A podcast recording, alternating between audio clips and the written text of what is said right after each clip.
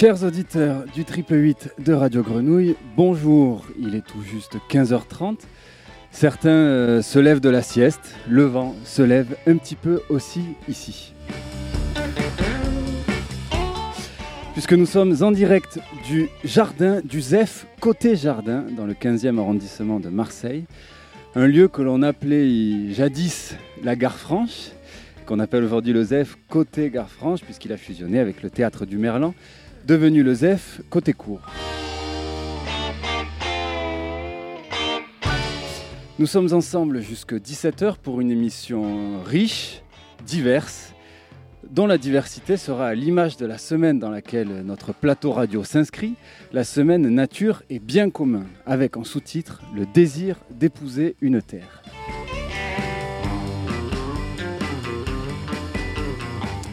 Le ZEF s'engage pour l'environnement et place le développement durable au cœur de ses missions. Cette première semaine Nature et bien commun, organisée du 12 au 18 juin, est le fruit d'une longue expérience de terrain du ZEF et de nombreux partenariats tissés du Grand Saint-Barthélemy jusqu'au plan d'Ao, où nous nous situons à quelques hectomètres près. C'est donc une semaine de programmation co-fabriquée avec les acteurs du territoire.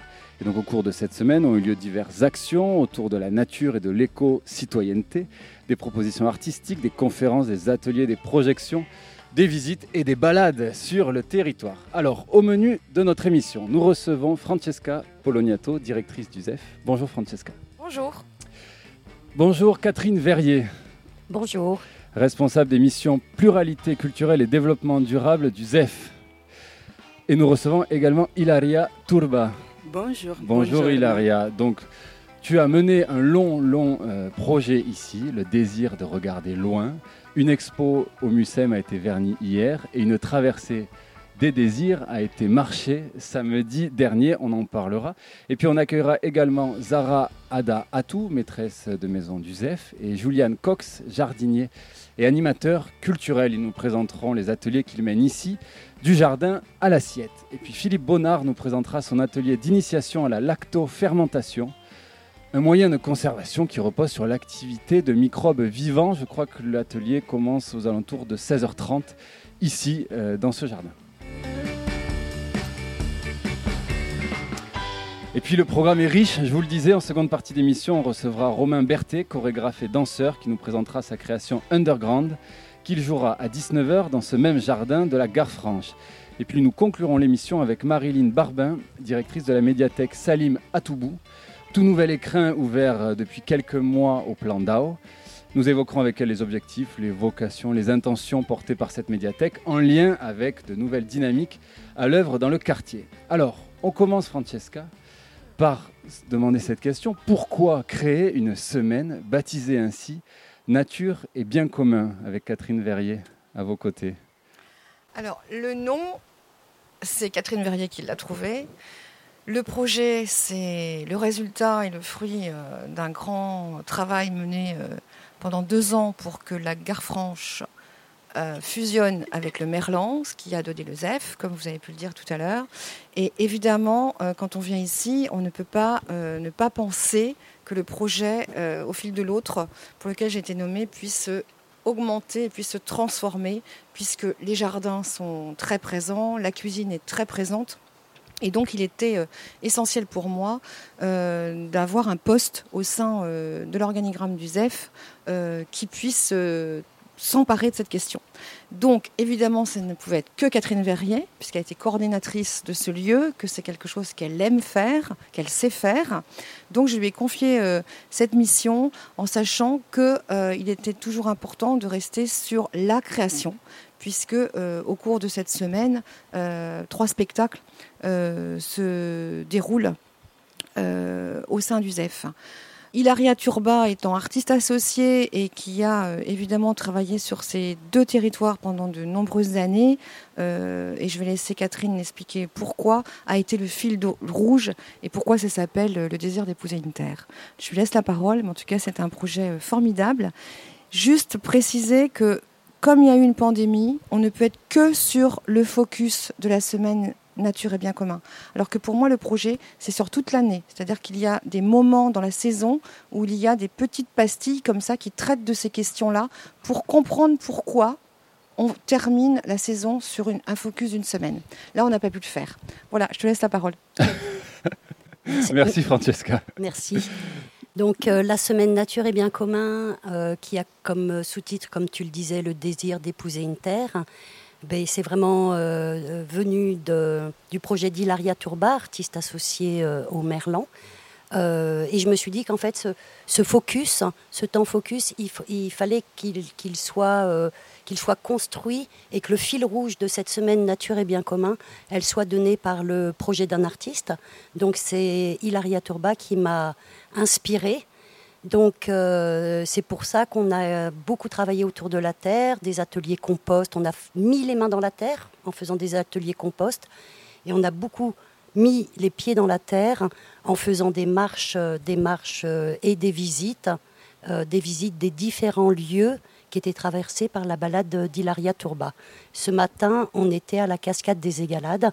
On a affrété une navette pour que les gens du plan d'Aou et les gens de la Busserine puissent aller à la cascade des, des Égalades. Et alors justement, l'enjeu aussi, c'est de, redécouvrir des espaces naturels dans, dans, ce quartier, dans ce territoire, qui peuvent devenir des nouveaux biens communs. Et donc la traversée des désirs, Hilaria, elle a permis de redécouvrir certains lieux. Est-ce que tu as comme ça en tête quelques espaces naturels qui ont pu être redécouverts ou, remis en valeur? En effet, euh, ce territoire, c'est plein d'espaces naturels, plus que nous, on imagine de loin. Donc, euh, mon projet, c'était au début, moi, j'ai vraiment euh, promené dans les territoires et de découverte ces territoires avant tout parce que j'arrive d'Italie, donc je ne connaissais rien. Et donc, j'ai vraiment fait plein de repérages et j'ai trouvé plein d'endroits entre, entre cités, entre lieux abandonnés, entre lieux habités comme des vieux villages. Il y a tout euh, un univers vert et magnifique, parce qu'en plus, cette nature est magnifique, qui est étonnant. Donc, la balade que j'ai écrite traverse euh, plusieurs espaces et la plupart sont des espaces verts. Alors, avant d'avancer, euh, je voudrais quand même dire un mot pour définir ton projet un peu mieux pour tous les auditeurs qui ne le connaissent pas. J'ai eu la chance de, le suivre en filigrane comme ça depuis, euh, depuis deux ans. Donc, le désir de regarder loin se fabrique depuis trois ans, puisque donc, tu es artiste associé aux F et comme de nombreux artistes associés, tu as eu trois ans euh, pour travailler. Certains auront même un peu plus de temps. Ça aussi, c'est une forme de développement durable, euh, de, laisser autant de temps pour laisser des empreintes à, ces artistes-là.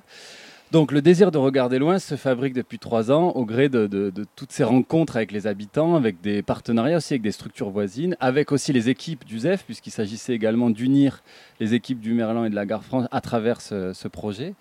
Et donc tu as collecté des désirs de ceux que tu rencontrais et donc, ton travail, ça, a été ensuite de transformer ces désirs en forme artistique, euh, qui rendait aussi tangible, sensible certains désirs comme ça, euh, et rêves euh, plus immatériels.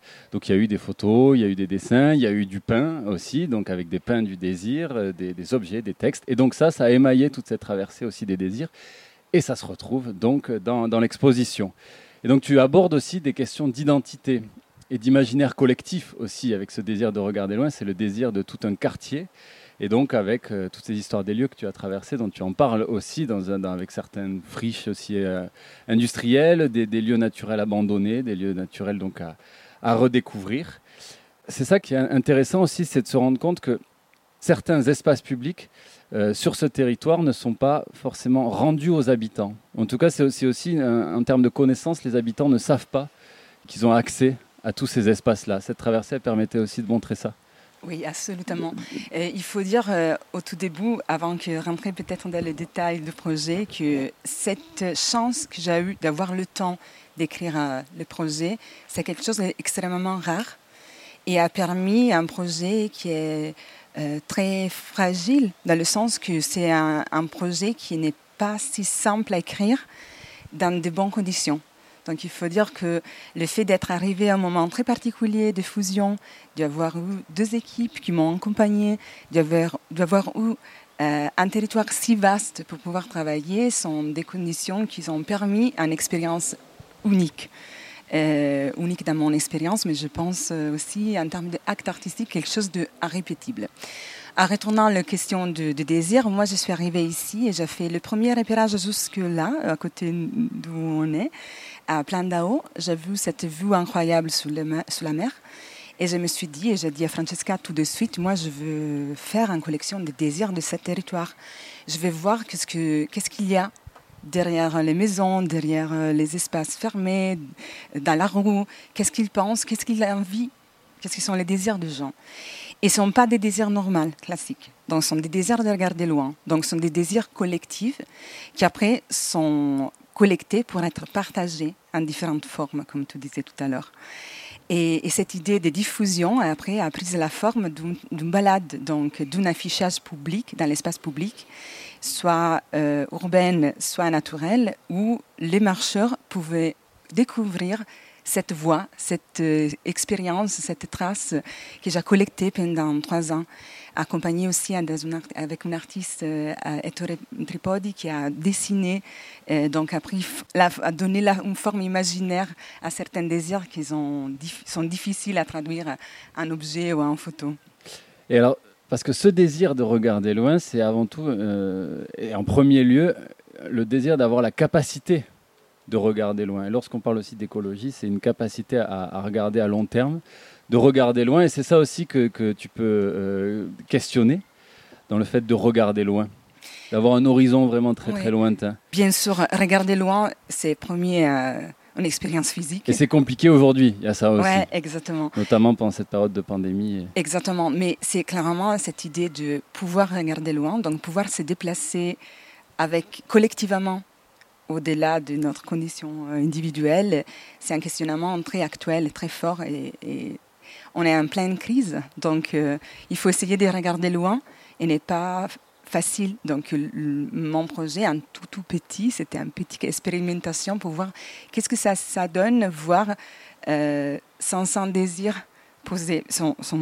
dans la balade, c'est moins, mais la collection entière, c'est plus ou moins ça, le nombre de désirs que j'ai récoltés qu'est-ce que ça redonne et qu'est-ce que c'est un boussole qui oriente aussi. Et tu vois, beaucoup de désirs que j'ai récoltés sont reliés à faire ensemble et à la nature, à le fait de garder des espaces verts, des expériences calmes, des découvertes de nos, territoires, de faire ensemble. Donc tout, tout, après tout ce qui est aussi dans les contenus de cette semaine.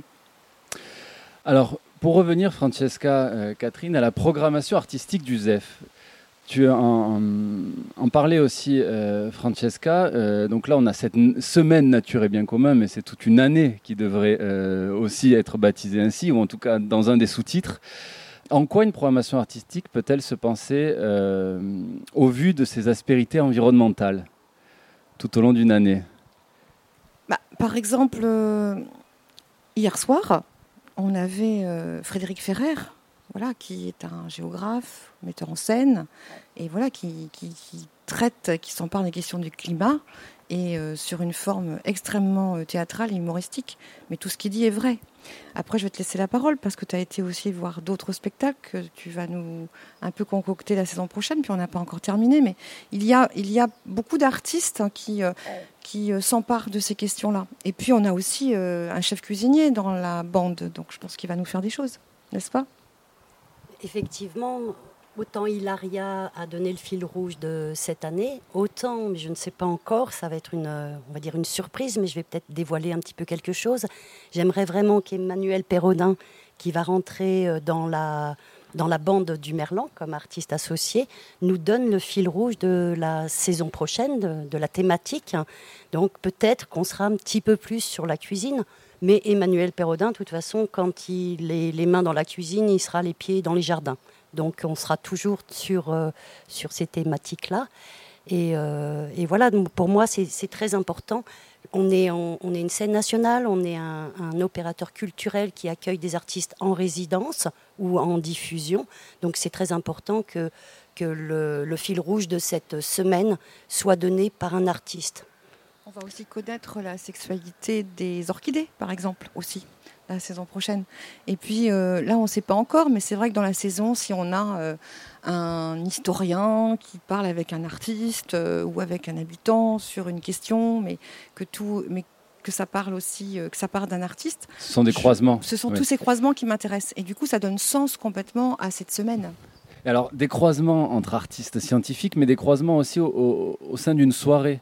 Euh, ça me fait penser à ça quand vous parlez de cuisine. C'est l'idée que euh, si on a un spectacle, mais qu'avant on a mangé, ou qu'avant on a eu une conférence, ou quand on est, le, spectateur ne vient pas de la même manière que de, simplement prendre son billet pour arriver avec euh, donc le, lever de rideau. C'est aussi ça, c'est de composer des moments tout au long de l'année. De toute façon, pardon. De toute façon, aux F, on mange souvent à, la gare franche, c'est une table ouverte. Les artistes euh, sont en résidence et mangent. Euh, à chaque fois qu'il y a un, spectacle à la gare franche, Zara, la maîtresse de maison, nous concocte une soupe. Ce soir, j'ai senti des petits pois, de la menthe et du citron. Je crois que c'est une, de mes soupes préférées. Donc, euh, donc la, nourriture est quelque chose aussi, de toute façon, c'est extrêmement culturel, la nourriture. Chacun se définit aussi par ce qu'il cuisine, euh, par ses recettes. Ça vient, ça vient de la famille ou ça vient de ce qu'on a appris au cours de notre vie, de nos voyages, tout ça. Donc vraiment, aussi bien la, la cuisine que les jardins, euh, c'est inscrit pour beaucoup. Euh, dans nos gènes et c'est une excellente façon de se rencontrer, discuter autour on apprend beaucoup de choses quand on épluche des légumes ensemble.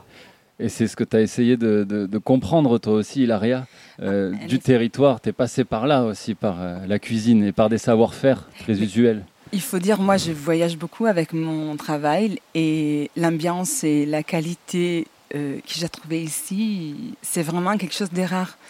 Et c'est un endroit de création, mais c'est un endroit de vie. Donc c'est ce qui s'est passé souvent, de passer de la table à un atelier, d'un atelier à un spectacle, et tout ça avec une sorte de dimension de, euh, des passages très, très harmoniques, très naturels. Et ça, ça nourrit mon projet. Donc mon projet vraiment pris forme aussi grâce à cette euh, terrain fertile. On parle de la terre. Mon projet, c'est comme un sorte d'arbre qui a grandi ici, dans cette condition c'est nourri de toute cette, euh, cette, dimension vraiment incroyable qui est l'espace d'Ouzef. Et alors, euh, lorsqu'on parle d'écologie, ce n'est pas qu'environnemental. Effectivement, il y a une écologie aussi euh, éducative, sociétale. il y a des enjeux également en termes de, mixité, de, parité. Et Catherine, on, en parlait avant ce plateau. donc, vous êtes en train de travailler au RSE. Donc, je ne connaissais pas cet acronyme, la responsabilité sociétale des entreprises. Est-ce que tu pourrais nous, présenter cette responsabilité sociétale des entreprises auxquelles vous vous attelez? Alors la RSE, euh, donc responsabilité sociétale des entreprises, c'est vraiment en fait la responsabilité de l'entreprise au travers de tous les prismes, aussi bien en ressources humaines qu'avec les communautés qui nous entourent, qu'avec comment on construit aussi les projets, euh, tout ce qu'on cherche à faire, tous les travaux qu'on cherche à mener doivent être faits d'une manière euh, vertueuse. Donc euh, nous, ça fait un an maintenant qu'on travaille avec un, cabinet qui nous accompagne pour écrire le plan d'action parce que là, on va commencer à rentrer vraiment dans du concret pour écrire le plan d'action de notre démarche RSE.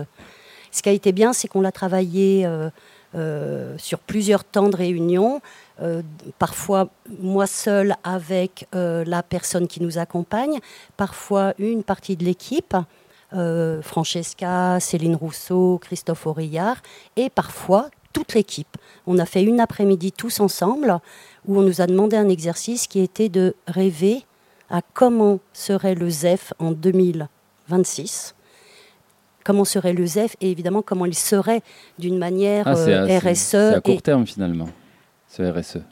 Oui, oui, parce qu'à un moment, il faut être concret.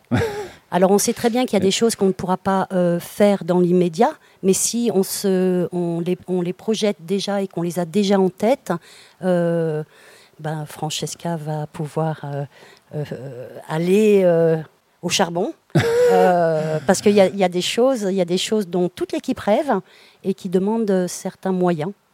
Par exemple, par exemple, une ouverture aux F au quotidien. Une ouverture au quotidien. Ça se fait pas du jour au lendemain. D'accord. Ce, lieu de, de, vie là. Euh, au, niveau du Merlan, pardon. Et alors ça, ce, RSE, e, c'est du volontarisme ou est-ce qu'il y a des, obligations juridiques maintenant qui sont mises en place euh, Il y a des obligations euh, juridiques pour des entreprises euh, de plus de 260 salariés ou 250, je ne sais plus. Donc on en est loin. Donc c'est vraiment une volonté, une volonté de, votre part. de, notre part. D'accord. Je voyais que Francesca, tu regardais la montre, tu vas devoir nous quitter avec Hilaria bientôt. Euh, vous partez donc pour le MUSEM où, euh, l'exposition s'est vernie euh, hier. Tu es heureuse, Hilaria, après toutes ces années là, de voir ces restitutions ah oui, c'est un, peu un rêve et aussi un peu un miracle après tous les mois difficiles qu'on a passés. on, s'en doutait un moment, est-ce qu'on on arrive à faire la balade, est-ce qu'on arrivera à ouvrir l'expo? Tout s'est super bien passé, en plus, dans un moment de fête et de joie collective vraie parce qu'on sort d'un moment euh, lourd, très long. Et donc, euh, tout ça accompagne aussi un moment euh, artistique très important, des restitutions de... Et aussi, plus que des restitutions, on ouvre l'expérience à un public différent. Ça, c'est mon point de vue. Donc, l'expo n'est pas simplement restitution de, de, choses que j'ai créées ici, mais c'est vraiment elle-même une expérience dans les salles. Différence qui est amenée dans, dans la balade. Mais voilà, donc ça, c'est un peu l'esprit. Il aura un la possibilité de pouvoir refaire des nouveaux désirs euh, sur place. Donc, il aura la collection de désirs va se nourrir avec des nouveaux entrées.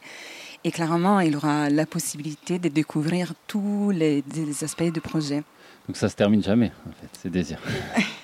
c'est infini. Le désir de, regarder loin n'a jamais fin. Les projets, en septembre, moment. En septembre prochain, on commence avec la loterie des désirs. Et eh oui. Il y a aussi tous ces porte-bonheur.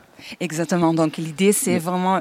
Euh, je suis très contente d'avoir terminé cette saison avec la, traversée et que j'ouvre avec la loterie des désirs et j'espère qu'elle va donner de, bonheur pour la prochaine saison, Ouzef. Et ce qui est donc euh, particulièrement intéressant dans cette loterie des désirs, c'est que les gens donc, ont fabriqué des porte-bonheur, mais donc pour les autres, puisqu'ensuite il y a une loterie et ils ne recevront pas le porte-bonheur que eux ont construit ou, leur entourage. Nous, on a. C'est ça, c'est un geste aussi. Oui, euh. et on a travaillé ça euh, jusqu'après le premier confinement. Donc, on a attendu beaucoup de temps. Et donc, au moment de la loterie, on va restituer aux habitants, au public, ces petits objets construits longtemps. Et euh, Francesca, Catherine, vous avez marché euh, samedi Moi, j'ai fait la demi-balade. Ah. Voilà, j'ai pas fait la balade entière. Avec le, dénivelé ou non Non, la première partie un petit peu plus douce, mais qui est quand même, euh, voilà. Surtout, il a fait très très chaud. Mais c'était une journée extraordinaire parce que voilà, les gens ont vécu quelque chose de fort, je pense. Ils s'y attendaient pas du tout à ce qu'ils puissent découvrir cela. Et puis surtout l'arrivée ici, quoi, était incroyable parce que, bah voilà, il y avait des tables partout, euh, un petit bar qui fonctionnait, et à chaque fois qu'un groupe arrivait, les autres les applaudissaient. C'était assez euh, incroyable. Beaucoup d'émotions sont passées entre les gens. Mais ma plus grande fierté, au-delà du talent artistique de cette balade et des, œuvres qu'on a pu traverser, euh, d'une part, c'est une équipe qui a accompagné ça, parce que la répétition générale, on y était tous quand même dix jours avant pour se faire la balade aussi en entier. Et puis surtout, bah, c'était, j'aime pas ce terme, mais il n'y en a pas d'autre, cette mixité euh, de public qui est venue euh, de tout Marseille. Voilà, aussi bien euh, de, des quartiers qui sont du côté court que du côté jardin, que des gens qui habitent dans le centre-ville ou des gens qui habitent dans le sud de Marseille. Et ce mélange de personnes était dans marcher ensemble et était aussi ici ensemble. Et donc c'est une grande réussite pour moi. Et j'espère qu'on verra aussi toutes ces personnes au MUSEM, ce lieu un petit peu quand même un peu temple qui n'est pas simple à rentrer. Et je pense que Hilaria, euh, par ce projet, euh, force un peu certaines portes. Et puis ben, nous, Osef, euh, on a tous envie de les forcer. Donc nous, ça nous convient bien. C'est très beau d'amener tous ces désirs dans ce temple. Eh ben moi, j'ai fait la, grande balade. C'était assez extraordinaire parce qu'en fait, c'est vrai que la deuxième partie de la balade, la fin de la balade, on avait très chaud, on commençait à être fatigué. Mais en fait, ça rapproche les gens. Et quand on est arrivé ici, après tout cet effort, on a eu un réconfort extraordinaire. On s'est non, ça je vais pas le dire. Euh, mais il y avait vraiment des accolades sympathiques. Euh, il y a des gens qui sont jetés dans les bras, on peut le dire, euh, malgré le Covid. on a le droit aujourd'hui. Voilà, toi, tu as le droit. donc, en fait, moi, je dirais que Hilaria, elle a quand même réussi son pari. Francesca, tu, as appelé Hilaria pour aussi qu'elle qu'elle travaille à cette fusion pour que les équipes se rejoignent. Et, en fait, dans, on, a rejoint et le public. Et entre nous, l'équipe, y il y avait quelque chose vraiment qui s'est maillé, qui s'est tissé voilà, quand on, quand on en bave un peu, euh, bah, il se dit des choses qui ne se disent pas dans le cadre au sensus du boulot, quoi. C'est autre chose. Ben, bravo. L'effet du désir. bravo Hilaria, bravo à tous. Merci. merci. merci. Francesca, merci Catherine. Euh, on te retrouve, euh, Catherine, plus tard dans ce plateau. Merci Hilaria. Papy, je t'ai pas présenté tout à l'heure, pardon, pardon, à force, à force. Je crois que tout le monde te connaît sur, la grenouille. Papy, euh, excellent en régie avec son capéo euh, qui est un peu chaud, qui goûte un peu, mais tout va bien. On va passer euh, sur la nostalgie de catastrophe. Parce que alors, cette semaine a commencé avec la traversée des désirs d'Hilaria et elle, se conclura par Gong de catastrophe demain soir, une comédie musicale sur le temps, sur le temps qui passe. Un spectacle coproduit avec le Festival avec le temps dont je vous livre le pitch. On le livrait également avec le festival il y a quelques temps, mais vraiment j'adore. 252 milliards de tonnes de glace fondent chaque année. Il nous donne plein de chiffres. Nous consultons en moyenne 52 fois par jour notre smartphone. Et le nombre de mots que nous prononçons par minute s'est accru de 8% depuis les années 2000. Dans ce monde où le temps se fragmente, où tout s'accélère et où l'inquiétude se propage comme un virus, la pop délicatement envoûtante de catastrophe apparaît comme un remède, une manière de ressaisir nos heures de plonger dans le présent pour l'éprouver dans toute son amplitude. Comment stopper le défilé angoissant des secondes? Donc ils ont six personnages qui incarnent des émotions, l'inquiétude, la colère, le rire, le regard, la foi et l'ennui. Et donc ils tentent de répondre à cette question, chacun à leur tour, chacun à leur manière, avec des textes parlés, chantés et dansés. Et donc ils ont sorti également un album intitulé également Gong, ces joyeux troublions de catastrophe. On écoute Solas Tagi, un joyeux concept. L'univers continuera sans nous. Et les villes deviendront des forêts. Sous la pluie des millions d'animaux. Dans le ciel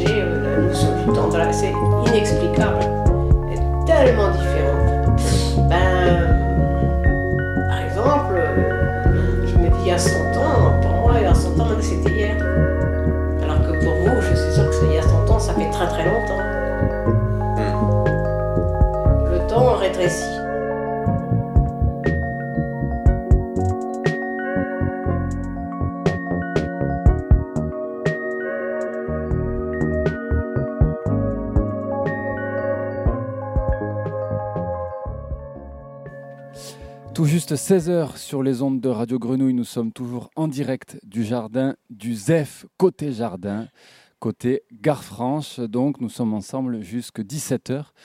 Papy, c'est vrai, j'ai dit que tu suais, mais c'est pas vrai. Le, non, le soleil est, retombé, les nuages sont là, il y a un peu de vent. Et on est, on est super bien sous un barnum magnifiquement installé par, euh, par l'équipe de la Gare Franche. Et nous ont rejoint Juliane Cox, animateur du jardin. Salut Juliane. Ça va. Zara Ada Atou, maîtresse de cette maison. Bonjour. C'est impressionnant. Et Philippe Bonnard. Oui, bonjour. Bonjour Philippe. Donc euh, tu animeras un atelier de lactofermentation d'ici quelques minutes et tu vas nous en parler. Nous parler Oui, de oui. cette passion pour la, la lactofermentation que, que tu as. On commence par le jardin dans lequel on est. Juliane, comment, comment il va ce jardin? Oui, il va très très très, très bien. Donner envie aux auditeurs d'y venir. Comment il a évolué? Qu'est-ce qui s'y passe? Bah, depuis deux ans, on y travaille, on, on plante plein de plantes, euh, on, prend soin de la terre, on essaie de, de redonner un peu de vie à la terre, un petit peu. Donc, euh, ouais, on est, on est plutôt content. euh. Je travaille avec une belle équipe, donc euh, ça marche, ça marche bien. ouais. Et donc c'est un jardin partagé aussi où des habitants peuvent venir et ont leur parcelle. Tout à fait, oui. Donc on a le jardin devant la maison qui est plutôt pour le, pour le public. Et après, on a un jardin partagé qui a une trentaine de parcelles. Et donc vous travaillez ensemble avec Zara du jardin jusqu'à jusqu'à l'assiette, puisque j'ai dit que tu étais maîtresse de maison, mais tu es avant tout une, une merveilleuse cuisinière. oui. Ouais, t'as osé dire oui. donc c'est ça, vous, vous animez des ateliers euh, euh, du jardin jusqu'à jusqu'à l'assiette, donc où, voilà, où vous cueillez et puis vous cuisinez avec des, avec des habitants, des participants, ceux qui le souhaitent. Tout à fait, ouais. C'est surtout avec euh, l'école maternelle du Planat. Ouais. Ça fait dix ans qu'on anime euh, cet atelier. C'est avec tous les, c'est tout, avec toutes les classes de la maternelle, de la petite section jusqu'à la grande section. Ils viennent cinq fois par, euh, par an et une fois par mois. Et du coup, ils, ils jardinent avec Juliane et ils cuisinent avec moi. Et alors, dans, dans ce, dans, dans ce- cette gare France, ce, ZEF, il y a également un four à pain Oui, magnifique, qui a une belle histoire aussi, Zara, oui. que tu, que tu utilises aussi pour... euh, Est-ce que tu l'utilises aussi avec des habitants, ce four, ou non, il est dédié à, à toi, à ta cuisine? On voulait mettre en place avec Julian une fois par mois pour euh, ouvert aux habitants qui viennent avec soit avec leur pâte de pain faite déjà chez eux, ils viennent juste le faire cuire, Ouais. ou ils viennent ici, on fait des ateliers ensemble pour le faire cuire. Mais euh, par rapport au Covid et la fusion, tout ça, ça n'a pas eu lieu. Mais je pense qu'on va le faire, on va reprendre ça l'année prochaine avec tous les habitants. Mais on l'utilise beaucoup pour les ateliers euh, euh, avec les artistes. Moi, pour la cuisine, comme aujourd'hui, je voulais l'allumer, mais comme il y a du vent, c'est pas possible. Et voilà. Alors, Juliane, toi, donc, tu t'occupes de ce jardin-là, mais euh, avec d'autres personnes qui, s'occupent d'autres jardins partagés sur le territoire. Donc, vous travaillez ensemble pour, euh, pour essayer de vous connecter aussi, pour créer une dynamique de territoire autour des jardins. Oui, tout à fait. Euh, on a trouvé qu'il y avait a beaucoup de jardins partagés à Marseille et que les jardiniers sont un peu une tendance de rester dans leur jardin et qu'on trouve ça un peu dommage qu'on peut pas aller visiter d'autres jardins, avoir d'autres euh, inspirations et que aussi les jardins, pour être plus forts, doivent être en- ensemble. Tu vois, euh, partage de ressources, euh, tout ce genre de, de- de trucs qui viennent d'une communication entre les gens, tous ces genres de, de- de bienfaits. Euh, c'était un, c'était un peu l'idée euh, avec ce réseau de jardins partagés dans le 15e et le 14e arrondissement. Vous donnez des conseils aussi? Oui, oui. J'imagine qu'il y a- ouais. Oui, oui, oui, parce que c'est, il y a quand même plusieurs manières de, de mener des ateliers, de, de- de gérer un jardin. Donc oui, c'est plutôt, euh, oui, c'est une point de discussion ouais, assez régulièrement. Et alors, vous travaillez également sur euh, du lombricompost. Ah oui, Explique-nous qu'est-ce que c'est, ce- ce- ce- le lombricompost. Bah, c'est magnifique. c'est des vers de terre, euh, plutôt des épigées, parce que des épigées, c'est des vers de terre qui aiment euh, habiter ensemble dans les, les, les uns sur les autres. C'est vraiment des vers de terre qui décomposent euh, à fond, sont capables de manger leur propre euh, poids euh, dans une journée. Donc ils mangent, ils mangent, ils mangent, ils mangent tout ce qui est dans, le, dans, le- dans la cuisine, sauf les oignons, l'ail, tout ce qui, tout ce qui pique. Et là, ça génère une compost qui est magnifique, qui nourrit les plantes, qui est très très très très puissant.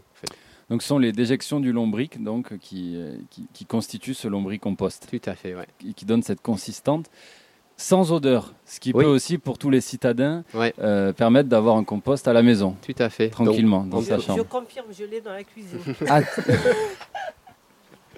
Et donc, alors, comment il fonctionne précisément ce, ce lombricomposteur donc c'est. J'ai euh, vu une photo, c'est assez joli. Oui, On oui, a oui, l'impression d'avoir une tour euh. Des émirs, des émirats. ouais. c'est ça, oui, c'est un hôtel. euh, Très, un très moderne. Hôtel à plusieurs, plusieurs étages. On va dire en bas, c'est le, le bac ou le liquide, parce qu'il y a plein de liquide dans les légumes, dans les fruits qui, qui, qui coulent. Ça, c'est aussi très bon. C'est une lobité, donc on peut arroser des plantes avec ça, c'est, bon. Euh, ensuite, à plusieurs niveaux, où les vers de terre, ils sont soit en train de manger, euh, ou soit en train de raffiner le compost qui, qui est déjà fait, en fait. Donc, euh, on, a, on peut avoir plusieurs étages. Tu peux avoir des 5 ou 6 étages euh, pour, euh, pour, pour, pour ton lombricomposteur. Et même fabriquer toi, ça toi-même, en fait. Et alors voilà, pour tous les auditeurs qui veulent se fabriquer leur lombricompost, Mm. euh, ben, comment ça marche? Bah, soit tu... La marche à suivre. Bah, maintenant, la métropole de Marseille met à disposition un lombricomposteur et des vers de terre pour 10 euros. Donc, si tu as envie, tu vas sur le site web euh, euh, pour la métropole et tu peux commander ta, ton, ton lombricomposteur. Sinon, euh, si tu as vraiment envie de faire toi-même, c'est simple. Tu prends les, les bacs à olives quand tu vas au marché, tu perces tes trous, euh, tu gardes un bac en bas qui, qui, qui est pas troué et là, tu peux, moi, je peux, je peux vous donner des vers de terre s'il n'y a pas trop de monde euh, qui en, qu'on en envie. tout le monde qui a des, qui ont des vers de, qui ont des lombricomposteurs av- ont des, des vers de terre, donc c'est possible de partager ça et démarrer un lombricomposteur toi-même. Et alors ouais, j'ai lu que pour le démarrage euh, du lombricomposteur, il faut au minimum une quantité de 250 grammes de verre pour qu'ils se reproduisent. Et ensuite, après, ils se Ouais. reproduisent. Et puis là, donc là, c'est... Bah oui, non. Moi, j'ai déjà fait un premier faire avec lombricomposteur avec une demi-poignée de vers de terre. Ça va juste prendre un peu plus de temps. D'accord. Donc, puisqu'on est dans cette fermentation, continuons avec euh, Philippe Bonnard. Salut Philippe, est-ce que ton micro marche? Oui, euh, vous Oui. m'entendez? Oui, oui, il marche bien. ouais. Je vais l'éloigner alors. Alors, ben, raconte-nous cet atelier que tu vas mener d'ici quelques minutes. Alors, euh, on va faire donc un atelier euh, lactofermentation. On va fabriquer des pickles. Donc, euh, c'est-à-dire euh, des légumes coupés en cubes ou en, en bâtonnets. Euh, les pickles, c'est le, le- le- le nom anglo-saxon et euh, qu'on qu'on grignote à l'apéro. quoi. Voilà. Comment? Euh, oui, alors oui, en France, nous, les pickles, c'est les cornichons, oui. oui, oui. Mais oui. c'est vrai que, euh, voilà, euh, en Angleterre, aux États-Unis, c'est beaucoup plus, les pickles, c'est beaucoup plus varié. C'est beaucoup plus varié que les cornichons chez nous. Et donc, toi, Philippe, c'est la, la lactofermentation, c'est quelque chose qui t'intéresse, bien au-delà là, des pickles que tu peux faire. Tu, fais, tu fabriques quoi d'autre? Tu fabriques des, des, des, des boissons des... Euh, Je fabrique euh, des boissons comme le kombucha ou comme le kéfir de fruits ou comme euh, toutes les boissons qui sont à base de le vin de gingembre, là, le ginger ale. Ou euh, là, j'ai amené quelque chose qui était fait, un, un soda avec des fleurs de sauge, un peu euh, sur la méthode du champagne d'effet, là, le, le champagne de sureau, qui est une, une boisson traditionnelle française que les gens faisaient fermenter avec Le des champagne fleurs. des fées. Le champagne Ouais. d'effet, c'est très joli Ouais. euh, qui est euh, donc euh, dont le principe est par exemple de, de faire fermenter des fleurs de sureau dans de l'eau sucrée avec un petit peu de citron. Et, et ça, ça peut donner un soda très rafraîchissant, très nourrissant et, et très bon. Et donc ça, il faut le faire fermenter, j'imagine, une- une- avec une durée limitée? Euh, oui, euh, limité sans doute. Euh, en fait, le temps est toujours un des critères, un- une des variantes principales. Il y a aussi, bien sûr, la quantité de sucre, toujours, qui est Ouais. toujours le moteur de la fermentation, et la température. Voilà, donc c'est c'est une technique euh, qu'il faut pratiquer et qui est euh, qui, vient avec euh, la pratique, mais qui est, qui est pas très compliquée en fait. Et alors, quelles sont tes, tes plus belles trouvailles? Tu parlais du champagne des fées, mais est-ce que tu Alors les plus belles trouvailles, euh, de manière générale sur la fermentation, ou euh, bon, il y a, y y plein de, par exemple, puisque là on parle des sodas fermentés, il y en a un que j'aime beaucoup qui est en train là de, de fermenter dans ma cuisine, c'est euh, euh, ce que les, c'est un, so- un- un soda bosniaque en Bosnie, ils font le smreka à base de de genièvre. Alors celui-là, il est rigolo parce qu'on fait juste fermenter des baies de genièvre dans de l'eau, donc on rajoute pas du sucre. Et donc, au bout de quelques semaines, avec euh, la, fermentation, eh ben, le- les, bactéries tirent le, sucre des, baies et ça donne une boisson euh, rafraîchissante que les Bosniaques traditionnellement boivent aussi avec euh, du, jus de framboise ou des, jus de fruits rouges, par exemple. D'accord. Et il y a aussi tout un tas d'aliments lactofermentés. Là, on parle des boissons, mais Alors les aliments, c'est comme ceux qu'on va faire, c'est-à-dire bon, euh, les aliments euh, lactofermentés, donc sous forme de pickles, mais euh, ça peut être sous forme de choucroute. Donc à ce moment-là, euh, c'est simplement émincé et donc euh, ça se croque pas, mais ça se mange plutôt en salade, par exemple. Euh, le- la choucroute euh, qui était à la mode en ce moment, c'est la choucroute coréenne, le kimchi, euh, à base de qui est une choucroute dont le chou n'est pas forcément euh, émincé, mais euh, il est enrobé d'une sauce à base de piment, de gingembre, d'ail euh, et de sauce soja.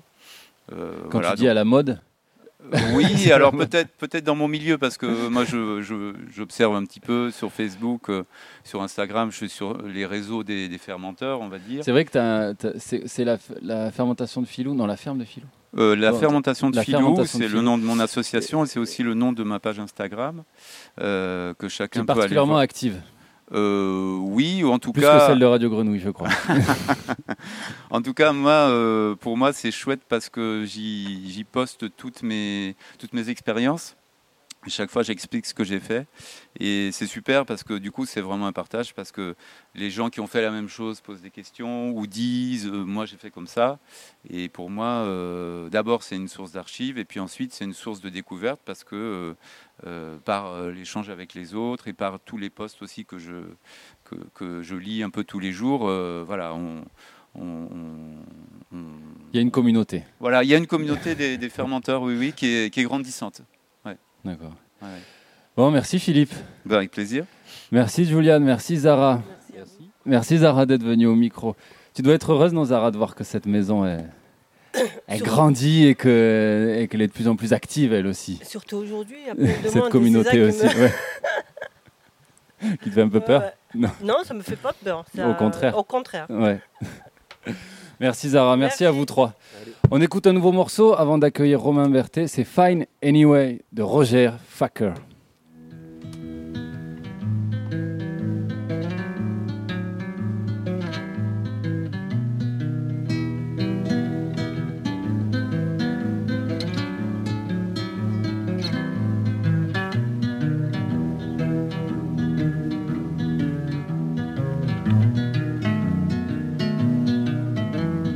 Fine anyway, I don't need you to stay, I don't want you to go away from me. It don't matter at all if I'm blind, I can see through the night anyway.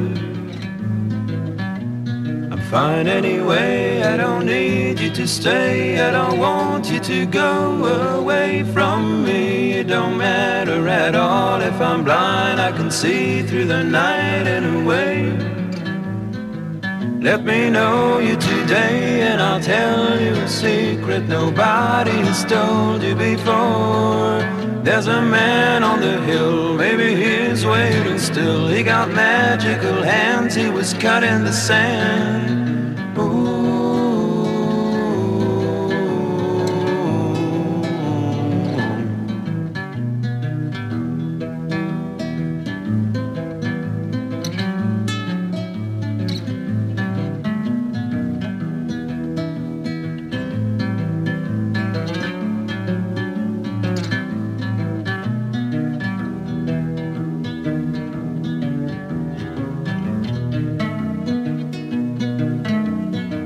Fine anyway, I don't need you to stay. I don't want you to go away from me. It don't matter at all if I'm blind. I can see through the night and away. I know you're fine anyway. You don't need me to say anything of the things that I said once before. Never mind if I'm blind. I can see through the night and it's sliding away. Fine anyway, I don't need you to stay. Fine anyway, I don't need you. I don't need you, cause I'm fine.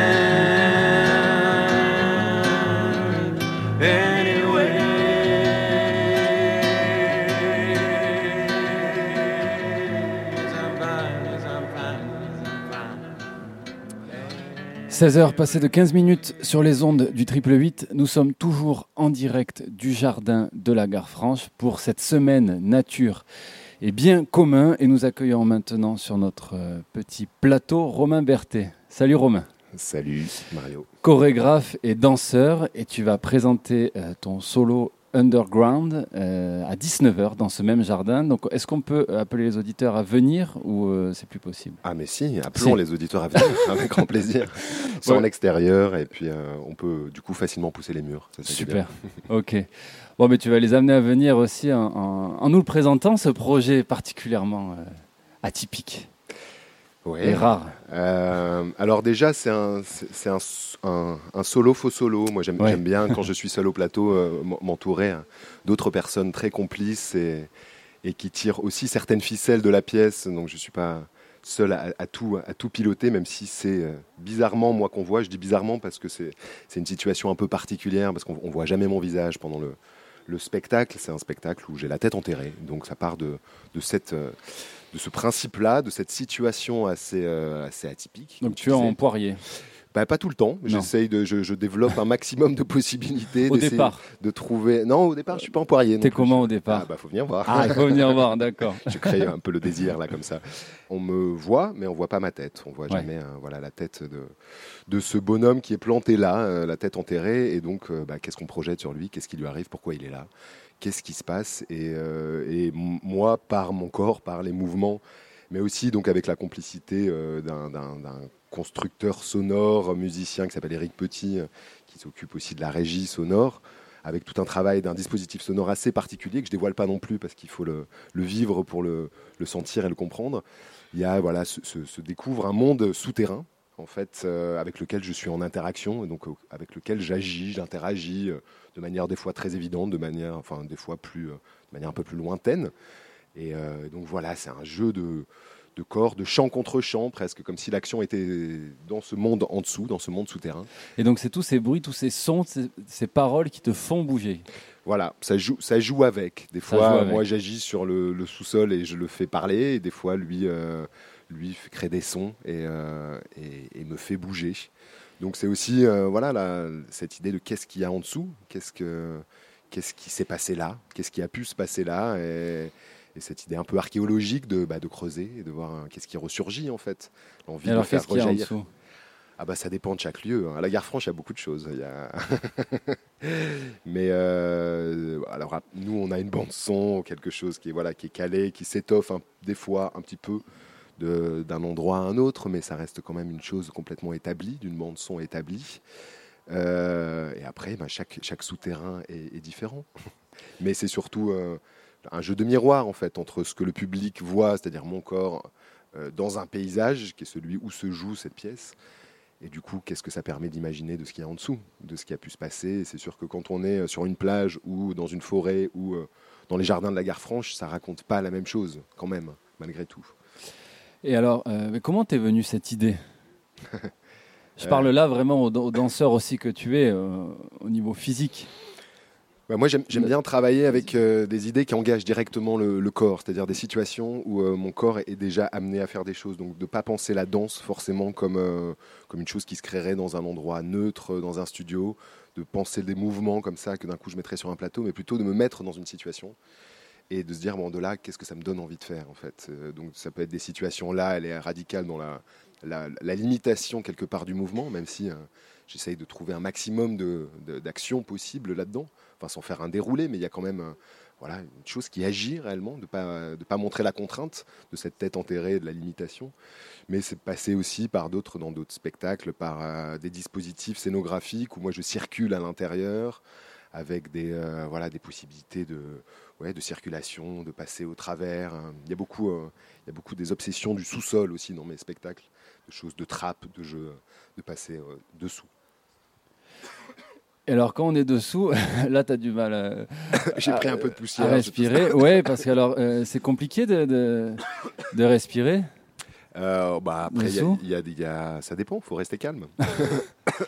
Parce que j'imagine tu prends de la poussière, ouais, tu dois. Voilà, j'en ai un peu, justement, parce que je viens de, de répéter un peu. Euh, mais euh, non, bah, j'ai, trouvé des techniques, on va dire, que j'ai mis en place des techniques. Le, il y, a- il y a des choses, voilà, tout à fait euh, simples pour moi pour, euh, pour euh, respirer. Pardon, j'ai vraiment. Et est-ce qu'il y a des, de- donc des êtres vivants sur cette terre? Ah bah moi je croise beaucoup de beaucoup de vie là-dessous et c'est sûr. Il y a beaucoup euh, il y a, il y a beaucoup de de vivants. Alors après euh, ouais c'est comme dans tout dans, dans le spectacle on, on rend des fois les choses un peu artificielles aussi. Enfin, Comment expliquer ça? C'est-à-dire qu'on neutralise un moment pour pouvoir maîtriser euh, Ah, merci, ma- papy. maîtriser vraiment les euh, les, les choses. Donc je, je- je filtre les fourmis et autres, euh, autres termites ou mille pattes qui viennent me, me rencontrer, même si là en ce moment il y a des, il y a des moustiques qui, qui s'amusent à, à venir me voir, ce qui est toujours un plaisir quand, quand je suis la tête en dessous. voilà, d'avoir des, des petites visites de, de petits moustiques comme ça et autres bestioles. Et donc le spectateur assiste à cette, euh, à cette pensée souterraine de, de, de l'homme que tu incarnes, sans forcément qu'il soit cet homme-là soit défini. Bah, c'est moi j'ai toujours envie de laisser très ouvert la question du sens en fait dans les spectacles que que je fabrique hein, de- de- d'essayer de de pas voilà forcément fixer un sens et de dire bon voilà c'est ça qu'il faut comprendre dans l'histoire la situation elle est euh, c'est une situation fantasmée en fait aussi de dire déjà qu'est-ce qu'il y a en dessous et moi c'est une situation de petit garçon de mettre la tête dans la terre de faire des tunnels enfin voilà il y, a- quelque chose d'un fantasme et en même temps d'une angoisse très très forte de, de- de descendre sous terre. Qu'est-ce que c'est euh, cette question du souterrain, de qu'est-ce qu'il y a en dessous? Et est-ce qu'on peut mettre de la vie dans ce souterrain quoi, euh, Parce qu'on pense tout de suite la mort dès qu'on pense euh, s'enterrer.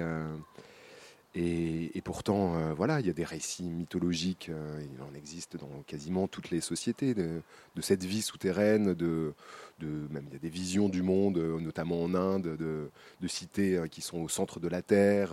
Jules Verne a écrit sur ça aussi. Enfin, il y a, il y voilà, il y a, il y a beaucoup d'images, de, fantasmes qui sont fantasmagoriques. Et puis ça renvoie au passé. et ça renvoie au passé, évidemment. Qu'est-ce qu'on creuse, qu'est-ce qu'on trouve? Et, euh, et c'est d'ailleurs assez euh, très étrange, hein, mon- ce solo que j'ai créé l'année dernière, juste à en sortir du, du premier confinement, si on doit, maintenant qu'on doit toujours se dire euh, le, le, le J1, Le numéro, le- ouais. voilà, le numéro, euh, premier confinement juste après. Mais euh, donc ça, ça n'avait rien à voir avec le confinement. J'avais pensé ça, tout ça bien avant. Évidemment, ça a fait un peu écho. Mais euh, je sais plus pourquoi je dis ça. Non, je, je dis non. Ce qui est intéressant, c'est euh, de voir aussi que dans les, euh, dans les villes et les endroits où on creuse, c'est pas tout le temps facile. C'est pas tout le temps autorisé de creuser. Hmm. Donc se, se pose la question, mais pourquoi? Alors, euh, il y a toujours des arguments très rationnels. Bah oui, il y a peut-être des canalisations, des choses comme ça, mais c'est aussi bon, c'est que c'est le passé. Et remuer le passé, aller creuser un peu de qu'est-ce qu'il y a, ça fait pas toujours plaisir. Enfin, ça fait souvent un peu peur, en tout cas, quoi. Et puis l'underground, c'est sous le radar. Euh, aussi. quand tu parles d'autorisation, Euh, Mm. parce que alors j'ai malheureusement pas encore pu voir ton spectacle, mais j'ai lu euh, la note d'intention, et dans la note d'intention, il y, a- il y a cette question que tu, que tu écris. Le souterrain n'est-il pas le lieu que l'inconscient collectif a choisi comme lieu de révolte contre la culture dominante Mm. Donc tu veux aussi raconter ça, Bah, forme de révolte. Ouais, de révolte, de soulèvement. Moi aussi, ça faisait partie des choses dans le, Ouais. dans le spectacle, de comment on arrive à se redresser, quoi. Malgré tout, euh, on est euh, dans des situations où tout nous pousse à être effondré, comment on se soulève. Donc là, il y a une situation concrète de cette chose-là. Je la tête enterrée, c'est-à-dire que rien ne me permet de tenir debout. Et c'est quoi ce debout qui sera à l'envers Euh, Donc il y, avait cette envie de, malgré tout, de s'arracher un peu du sol et de se soulever. Donc évidemment, ça, a mis euh, voilà, dans cette idée du souterrain, de, la, chose cachée, qu'est-ce qu'on ne veut pas voir, qu'est-ce qui est en dessous? Donc ça fait partie de la création. C'est là. C'est pas- extrêmement ouvert en termes de sens, tu le disais, Voilà, mais ça l'est vraiment. Et puis le redressement, encore plus aujourd'hui dans notre période, on peut Ouais. aussi euh, y voir des évocations. Puis la réinvention par la, par la racine aussi. Aussi, ouais, ouais. bah, de- où est-ce qu'on vit, quoi? Qu'est-ce qu'il y a en dessous? Enfin, on n'est pas hors sol, quoi. Je pense que euh, quand on arrive à des, enfin, surtout ici, je pense à la gare franche, c'est particulièrement un lieu, un lieu pour ça. C'est un lieu qui a une histoire. C'est un lieu où, quand on y arrive, on sent euh, qu'ici est passé des choses, des choses de création, des choses euh, multiples. Et, euh, et c'est toujours un plaisir de vouloir, euh, voilà, continuer quelque chose de ça. Enfin, en tout cas, d'investir le lieu pour, pour en profiter, mais aussi voilà, pour tous les gens qu'on rencontre aussi autour, tout ce qui se passe autour de, dans ce lieu-là, les gens qu'on a amenés à rencontrer, eh ben, voilà, ça fait partie aussi de, ces racines, de ce qui pousse là, de ce qui vit ici. Et donc tu le disais, ton solo est un faux solo, puisque donc il s'accompagne aussi d'une installation sonore euh, composée par Eric Petit. Donc avec tout un travail aussi de, récolte sonore. On va en écouter des extraits, peut-être tu peux nous en parler un petit peu avant Alors, le, c'est pas tant une installation sonore qui a été faite par euh, Eric, parce que euh, en fait, on a composé, on a composé à deux à partir de, témoignages qu'on a, enfin, de- d'entretiens, pas de témoignages, plutôt d'entretiens qu'on a fait avec des gens, des habitants de la gare franche et d'autres quartiers alentours, et des gens qui participent au jardin partagé. Donc, il y en a un à la gare franche. On est allé aussi dans le quartier de Calisté. Et, euh, juste, un, peu plus bas, là aussi, un autre, quartier dont le nom ne vient plus d'un coup. Euh, et euh, on, a, on a rencontré des gens et on, les- a fait. Enfin, j'ai rencontré des gens et je les ai fait parler sur leur pratique de jardinier et euh, qu'est-ce, que, qu'est-ce qui les intéressait dans le jardinier, à quoi ils pensaient, comment ils avaient appris le jardinage, qu'est-ce qui leur avait été transmis, qu'est-ce qu'ils imaginaient de ce souterrain, euh, de ce lieu où ça, où ça prenait racine? Et, euh, et petit à petit, voilà, de, parler, de les faire parler sur, sur les souvenirs, sur les mémoires, sur, sur les, évocations. Et peut-être aussi, je me suis amusé à les faire imaginer que serait, que serait ce souterrain, qu'est-ce qu'il y aurait dessous, et les, faire parler sur ça. Donc on avait, euh, voilà, j'ai fait ça avec six personnes. Et, euh, et on, avait, on a eu une heure et demie, deux heures d'entretien euh, avec chacun. Et après, avec Eric, on s'est amusé à monter ça. C'est-à-dire qu'on a pris des bouts. Pour chacun, on a fait une petite création sonore. Et j'ai pris des bouts, moi, d'abord du texte que j'ai commencé à monter, en m'amusant du sens. C'est-à-dire que des fois, en combinant des choses qui étaient pas forcément dites à la suite l'une de l'autre. Et Eric, après, a mis, a mis du son, a mis tout ça en musique. Donc ça a fait, euh, voilà, pour chacun, six petites créations sonores qu'on a faites, euh, qu'on a faites alors à partir de ces textes-là, mais un peu dans notre coin. Le projet initial était de le faire en partie avec eux, mais euh, on était en période de restriction un peu radicale, donc on a, on a réorienté le projet. Mais, mais on est content d'avoir réussi à le tenir. Et du coup, on a, on a installé ça dans les jardins de la gare franche, donc avec ces, ces six, six petites créations sonores disposées d'une euh, d'une façon assez particulière en lien avec la création euh, avec Underground euh, et qui reprend le dispositif sonore d'Underground. On en écoute, Papy, deux extraits Allez, c'est parti.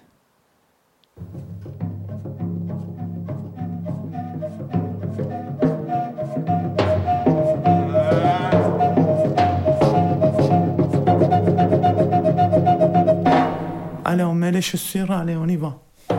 Il pleuvait. Je me suis assis comme ça. J'ai dit, mais qu'est-ce que tu fais dans un jardin comme ça? Et pourtant, il y a la pluie. Je dis, c'est pas J'aime bien la nature, sentir l'odeur, comment ça pousse au début quand ils sont petits et après quand ils commencent à grandir. En fait, le problème de la vie de maintenant, c'est le rap. J'écris du rap, mais j'aime pas chanter, voilà. Mais à quoi ça sert de chanter si tu commences à insulter ta maman ou ton papa? Il t'a rien demandé dans la vie. Aussi, je lance le verbe. Au bout du monnaie, sur ma carte verte, comme un black condé. Allô au château rouge ou au château d'eau, acheter quelques pots peinture Picasso, Picasso. J'aime les femmes, même les pas belles. Si je les aime pas, je suis un acapelle. Là, quand je jardine, je regarde tout ce qu'il y a sur moi, la terre, les vers de terre, voilà. J'aime bien toucher la terre, voilà, c'est tout. Mais c'est pas que j'ai du talent, j'écris. Trois années qui se suivent un groupe de rap dans un quartier là qui passe leur temps à se filer, à se jurer, à se menacer. Pendant ce temps-là, les mamans sur la zone préparent le repas menaçant dans la cité. Viens voir la cité, là où les génies commencent à fumer du shit, pas du mal. Dans mon petit truc de jardin, qu'est-ce qui va se pousser, qu'est-ce qui manque, qu'est-ce qui va me manquer, voilà. De bon matin, j'entends, j'aime bien sortir un peu de, aller entendre un peu les oiseaux qui chantent, voilà, ça c'est. Ce sont les sables, les yeux dans l'eau. Mon rêve était trop beau. Les kiki sèchent, tu partiras à cent mille de moi. Comment tu m'aimes si tu t'en vas dans ton pays loin? là-bas, bas-bas. Alors ça c'est c'est Momo Bio euh, qui fait partie des jardins de, de Calisté, euh, qui est franco-comorien, euh, qu'on vient d'entendre, et qui est, un personnage très très touchant et très atypique. Et voilà, qui, qui a, fait, du coup, on est parti sur une chose du coup assez mu- musicale, parce qu'il a, dans, l'entretien, commencé aussi à nous chanter du rap, de ce qu'il écrivait. Moi, je l'ai fait un peu parler hein, sur ça. Voilà, et chanter rock voisine, donc il y a des, des- des amours musicales euh, très très très ouais, ouais, très atypiques aussi pour moi entre de, de l'un à l'autre. Euh, voilà, mais cha- chaque euh, chacun a des, enfin chaque in- intervention, chaque petite création musicale est vraiment très très particulière. On va peut-être en, en écouter une autre. Je crois que c'est Mohamed, euh, voilà la deuxième euh, deuxième personne que j'ai choisie. Là qui est venu premier, puisqu'il y avait 3-4 bifs. C'était le plus beau que tout. Donc ça m'a fait tout le monde m'a félicité.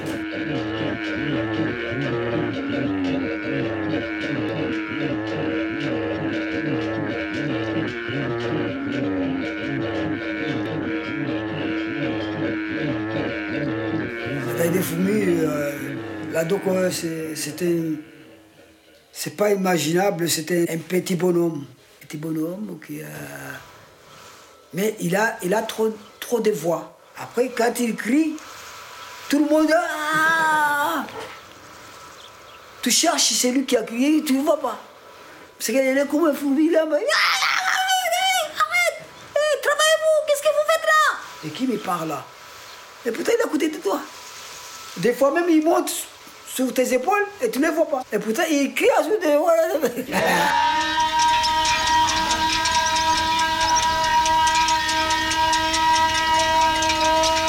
Supposons que je suis né minuscule comme ça. Je passe là où je devais passer. Hein, Je vis là où vécu. hein.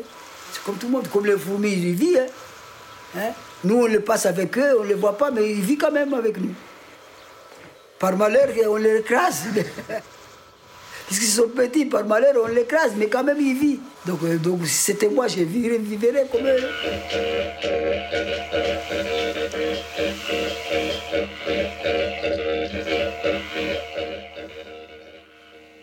Voilà, des petits, euh, des petits bouts d'extraits. euh, c'est beaucoup plus long hein, dans les jardins.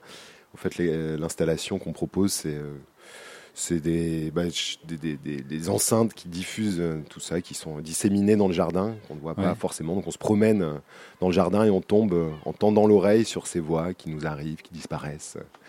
Et donc c'est voyage dans, un voyage dans le jardin, dans les jardins partagés de la gare franche, avec ces voix qui nous parlent de comment cultiver. euh, de fourmis, de, qui nous chantent rock voisine, euh, qui, euh, qui aussi nous racontent euh, la vie dans les quartiers ici, euh, ce qu'ils voudraient échanger, euh, comment est le souterrain qu'ils imaginent, comment c'est le centre de la Terre, euh, comment on y descend, quels sont les personnages qui y vivent.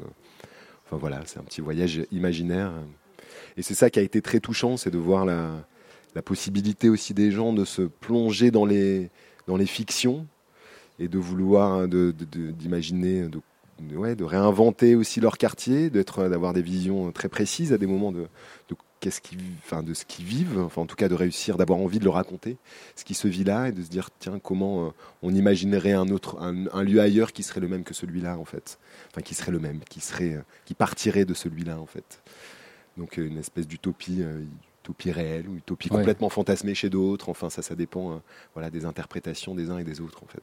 Et d'une certaine manière, ton projet est connexe à celui d'Hilaria, qui, elle, regarde loin. Toi, c'est aussi Bah, les moi gens aussi, regardent hein. profond. Ouais, ils regardent loin. Moi aussi, je me mets la tête en terre pour pouvoir regarder, pour regarder loin, mais ici, en fait.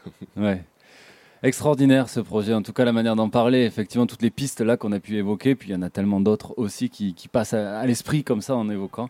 Underground donc à découvrir à 19h euh, ce soir dans le cadre de la semaine Nature et Bien commun. Merci Romain, Merci. on te laisse te préparer, merci beaucoup. Papy, avant d'accueillir nos derniers invités, on va écouter ben, un dernier morceau, une, une dernière respiration musicale, Todo tiene su fin de la merveilleuse violoncelliste brésilienne Dom Lanena, issue de son dernier album Tempo.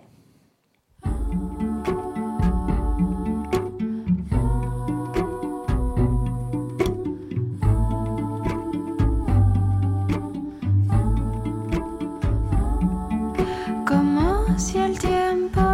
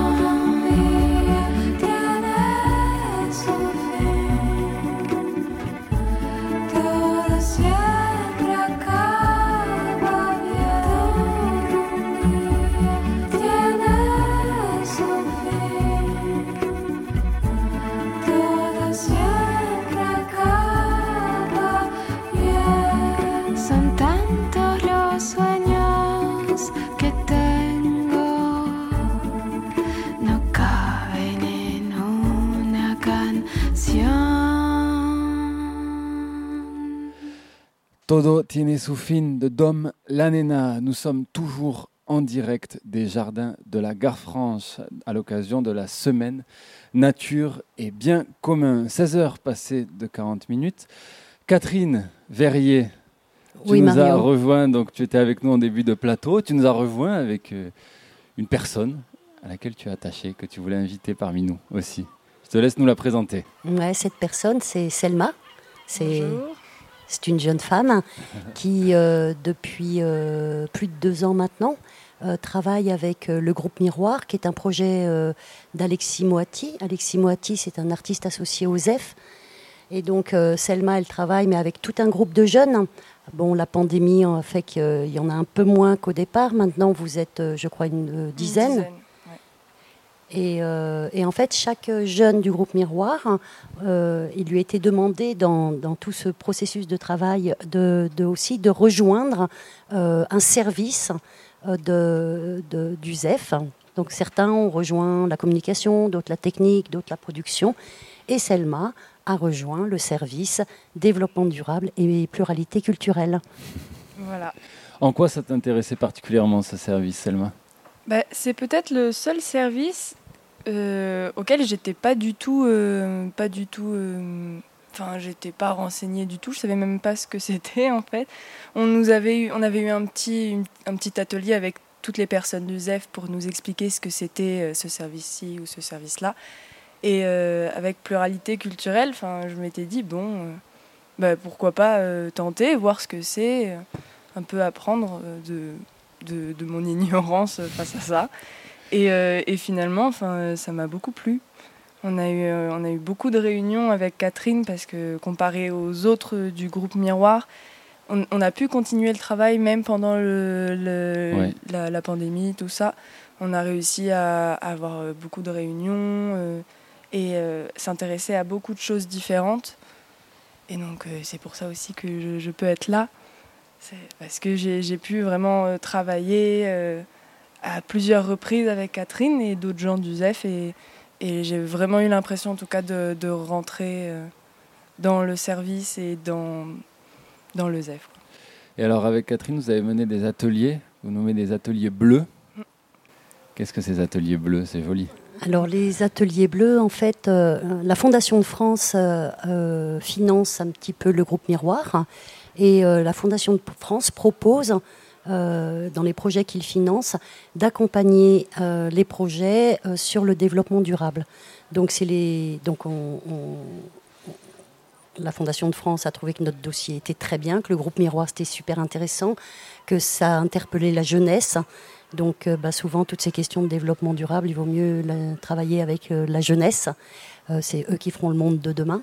Donc euh, les ateliers bleus, c'est une asso qui travaille au développement durable et qui nous accompagne pour que le groupe Miroir euh, ait dans leur pratique de répétition, de spectacle, ils vont faire un petit événement en fin de saison prochaine qui sera peut-être sur un jour ou deux jours. Et du coup, on va manger, on va fabriquer des décors, va, des, ch- des choses vont, se faire.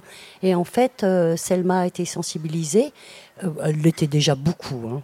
Euh, mais en tout cas, l'idée, c'est qu'elle transmette je vais l'aider, je ne vais pas la laisser toute seule, mais qu'elle transmette au groupe Miroir toutes ces bonnes pratiques vertueuses pour que ben, qu'on fasse attention à tout. Et moi, ce que je trouve de vachement bien, c'est qu'évidemment, euh, on va en parler dans un instant, mais il y a une dynamique de territoire, mais même au sein du ZEF, les gens qui viennent au ZEF, ben, Romain Bertheil, l'artiste associé, Hilaria Tourba, les artistes associés, ils sont complètement dans ces problématiques-là. Et les jeunes qui viennent là, euh, au moins une fois par semaine, plus toutes les vacances qui viennent travailler, eh ben, on, on- on travaille à ces thématiques-là aussi avec eux. Donc, euh, fou, c'est pour eux, ça infuse. Voilà, ça infuse, ça, ça essaime, parce que donc les- les- chaque membre du groupe Miroir part de son côté, puis revient dans le groupe en essayant d'in- d'influer euh, avec des nouveaux apprentissages, donc euh, Voilà. aussi ses copains. Oui, et puis, euh, pardon. tu- Oui, oui, non, vas-y. C'était euh, ce- ce, qu'on- ce dont on s'est rendu compte avec Catherine, c'était que la mission de bah, qu'on a eue avec les ateliers bleus, tout ça, de vraiment aussi apporter cette thématique-là dans le groupe Miroir, c'est qu'en fait euh, toutes les personnes qui étaient reliées à un autre service pouvaient euh, être reliées à cette mission par leur service aussi et y travailler euh, et nous aider avec son service. Quand, on, quand on parlait de, de la billetterie, enfin le service de la billetterie pourrait, peut nous aider, la communication aussi. Ouais. Il y a toujours en fait un, un travail dans chaque service auquel on peut apporter quelque chose, euh, apporter, euh, ben, réfléchir les choses un peu différemment pour que ça soit, euh, ça soit plus en lien avec euh, ben, toutes ces choses-là qui sont en train de se diffuser en ce moment. et- Hmm. Voilà. Tout est dans tout. Oui. Comme dans une médiathèque. Alors, euh, parce que je ne l'avais pas présenté, mais Marilyn Barbin, la Bonjour. directrice de, bonjour, directrice de la médiathèque Salim Atoubou, donc la, la médiathèque du Planda où nous a rejoint. Cette médiathèque toute neuve. Oui, voilà, la médiathèque, elle a ouvert en octobre 2020 pour refermer dix jours après à cause du confinement en numéro 2. Euh, mais oui, elle est toute neuve euh, et, euh, et là maintenant, elle est rouverte du mardi au samedi de 13h à 19h pour tout l'été également. Euh, voilà, avec euh, tout ce qu'on peut trouver dans une médiathèque, hein, euh, des CD, des DVD, des romans, des documentaires et à terme un petit Fab Lab. Alors voilà, oui, donc vraiment, cette, cette médiathèque est une chance, un joyau. Je l'ai toujours pas vu, mais on m'en a donné des nouvelles et puis j'ai vu des photos. C'est toujours beau une médiathèque, mais celle-là est vraiment particulièrement belle. Et puis elle fait du bien dans le paysage marseillais, où il en manquait, où certaines sont menacées de fermeture, et notamment dans ce quartier, ça fait euh, voilà, il en manquait une. Elle est là, et alors avec deux axes euh, importants. que vous mettez en avant. Alors, euh, tu me fais trop avec les mains, mais alors j'avais noté avant tout la jeunesse et puis l'accès au numérique. Tu parlais d'un Fab Lab, mais il y a aussi l'idée de l'accès au numérique. Oui, voilà, il y a donc la, la jeunesse, plus particulièrement la petite enfance, euh, avec euh, des, des programmes qu'on développe pour le soutien à la parentalité, et puis ben, tout ce qu'on peut faire en médiathèque avec euh, la lecture pour les plus petits, des accueils, des ateliers sensoriels, des, ateliers- des éveils musicaux, etc. Euh, et un fonds forcément de, de livres adaptés. Euh, et puis on fait venir des intervenants euh, sur ces thématiques-là. Le numérique, donc forcément, puisqu'on a, on a pour but de développer un petit Fab Lab euh, qui vous proposera bah, des, un peu d'imprimante 3D, des découpes euh, vinyles, un peu de robotique, de l'électronique, euh, du coding, enfin toutes ces choses-là. Et le troisième axe, en fait, c'est l'environnement. Euh, on a un Toujours. patio, voilà, et oui, forcément, c'est pour ça qu'on est là. On a un, un patio au sein de la bibliothèque avec des essences méditerranéennes qui ont été plantées. Hier, on a eu un atelier, par exemple, avec un, un botaniste qui est venu présenter les, aux enfants des, bah, les plantes. Euh, et on a pour thème, bah, pour, pour but de développer une grénothèque en lien avec la gare franche, enfin la gare franche, le ZEF. Euh, voilà, on a, on a cette dimension-là. Et donc forcément, ça se retrouve dans nos fonds. La collection développe euh, des ressources. Et c'est aussi une ludothèque Oui, on on- peut jouer parce que c'est important aussi pour ramener les gens dans une médiathèque, que ce soit pas simplement un lieu de savoir, un lieu solennel, mais qu'on on sente que ce soit un lieu de vie. Alors aussi. oui, déjà pour le lieu de vie, en fait, c'est typiquement ce qu'on dit, un tiers lieu ici, c'est-à-dire que c'est vraiment le lieu entre euh, le chez soi et le travail. Euh, C'est un lieu où on vient, même si on veut même pas, on n'est même pas intéressé par les livres, il n'y a pas de problème. C'est le lieu où on accepte tous les usages du moment qui gênent pas l'autre. hein. On peut venir papoter, on peut venir euh, vraiment, tout est permis en quelque sorte. Euh, et euh, on est aussi très demandeur de, de participation des usagers. On, on est là à leur écoute, savoir s'ils ont envie de programmer des choses, s'ils ont envie de participer eux-mêmes. Ils veulent proposer quelque chose, un atelier couture, tu as des compétences en je ne sais pas quoi, euh, viens les proposer à la médiathèque. On est en train de développer cette fibre participative. Ouais. Et euh, donc un lieu vraiment de vie, c'est comme ça qu'on le sent. Et la ludothèque, en effet. Donc on a des jeux de société. Pour l'instant, on joue sur place. Ça marche très très bien. Euh, et là, j'aimerais développer euh, la possibilité de les prêter. Et oui. Voilà. Et on perd toujours un pion. Ça m'arrive à chaque Ouais, fois. mais c'est quand terrible. on aura une imprimante 3D, on des jeux de société. ah ouais, bon, génial. Eh ouais, on on a pensé à tout. Alors, Marilyn, qui était Salim Atoubou dont la médiathèque porte le nom? Alors Salim Atoubou est un, était un auteur et conteur d'origine comorienne. Euh, il est arrivé à Marseille à, à l'âge de 10 ans environ. Il habitait le quartier de la Solidarité, donc pas Plandaou, mais la Solidarité dans le 15e. hein. Euh, et donc il a beaucoup marqué euh, les quartiers nord parce que bah, tout le réseau culturel en quand même des quartiers nord est, est- se connaît, enfin, ils se connaissent tous. Donc souvent là, je rencontre des artistes actuellement qui me disent je l'ai connu pour X raisons, j'ai fait tel projet avec lui, donc c'était vraiment quelqu'un de très engagé euh, dans la vie culturelle euh, des quartiers nord et de Marseille en général. Euh, et donc son œuvre bah, est très axée sur euh, les, contes d'origine comorienne, puisque bon, c'était de l'oralité. Il a, travaillé sur la mise en écrit de ses contes pour la transmission. Et puis il a aussi fait des, ouvrages euh, plus axés sur l'identité des quartiers. Et donc on- nous, on porte son nom. Bah, forcément, il, est disparu assez jeune, vers 42 ans, il me semble. Donc le but, c'était forcément de lui rendre hommage. Donc c'est ça, il y a des, des œuvres plus documentées, puis il y a du conte, des, des Voilà. fictions. Alors, son premier ouvrage, Conte de ma grand-mère, donc a été publié. euh, il était très jeune, je crois, il avait une vingtaine d'années, euh, et donc ça a été ça a été un franc succès. Puis ensuite, il a été assez assez prolixe. Euh, alors, on va écouter un extrait d'un entretien assez rare, euh, puisque je crois que c'est un des seuls qu'on peut trouver de Salima Toubou, avec euh, le journaliste Ben Amir Saadi. Et alors c'est intéressant, c'est la place de l'oralité. Il parle de, de la place des livres et du conte dans son enfance. Alors, comment j'ai vécu dans cette cité, euh, la solidarité, dans le quartier nord de Marseille? La première chose, c'est que quand je suis arrivé, moi qui étais bercé par les contes de ma grand-mère, moi qui étais bercé par euh, la littérature, parce qu'à la maison au Comores, on avait beaucoup, beaucoup, beaucoup de livres que ma, ma mère avait ramenés de, de Zanzibar. Donc, la maison, c'était une bibliothèque vraiment au Comores. Et puis, donc, j'arrive dans, dans ce quartier, dans cette cité à Marseille, où il n'y a pas de livres à la maison, où il n'y a personne pour raconter des histoires. Donc, j'avais cette nostalgie à la fois de, des paysages des Comores, à la fois euh, de l'environnement comorien. Donc, et puis, j'avais surtout la nostalgie des, des contes de ma grand-mère. Quand, avec mes copains, je disais, ben, on va se raconter des histoires, on va dire la Halé, les Gombe. Donc, ça les faisait rire. Donc, voilà. Donc, on, devient le blédard, en fait. Et, euh, et donc, ça m'avait beaucoup pesé cette absence de contes, cette absence de lecture. Euh, mais heureusement, il y avait des bibliothèques euh, très loin du quartier à l'époque, mais il fallait prendre plusieurs bus pour y aller. Et puis donc, j'étais devenu l'ami du CDI, du centre de documentation à l'école, et parce qu'il me fallait des livres autour. Il fallait des livres autour. Et alors, on l'imagine prendre plusieurs bus pour aller au centre-ville pour essayer de trouver une, médiathèque. Maintenant, il y en a une en son nom dans son quartier. Euh, donc, c'était un conteur, tout comme sa grand-mère, qui lui a donné cet amour euh, du conte. Quelle est la place de la tradition orale dans une médiathèque? Est-ce que c'est encore un, des outils principaux pour mener des non-lecteurs à la lecture? Marilyn Barbin. Mhm. Bah, Je pense que forcément pour la jeunesse, pour les enfants qui ne parlent pas, forcément c'est la base. Euh, L'oralité, enfin la lecture de contes, c'est ce qu'on fait toutes les semaines euh, de manière continue, enfin quotidiennement auprès des enfants. Donc j'espère qu'on aura, voilà, d'un jour, un- on va créer des vocations euh, comme euh, Salima Toubou maintenant qu'on a une bibliothèque au- au- dans ce quartier. Euh, et après, nous, on fait aussi venir beaucoup d'intervenants en lien avec le conte parce que forcément, ça donne une dimension particulière. euh, à, bah, à, à des textes. Il y a une mise en scène aussi, quand même, qu'on le veuille, où moi je pense que c'est primordial. Et en tout cas, nous on le développe aussi à la bibliothèque.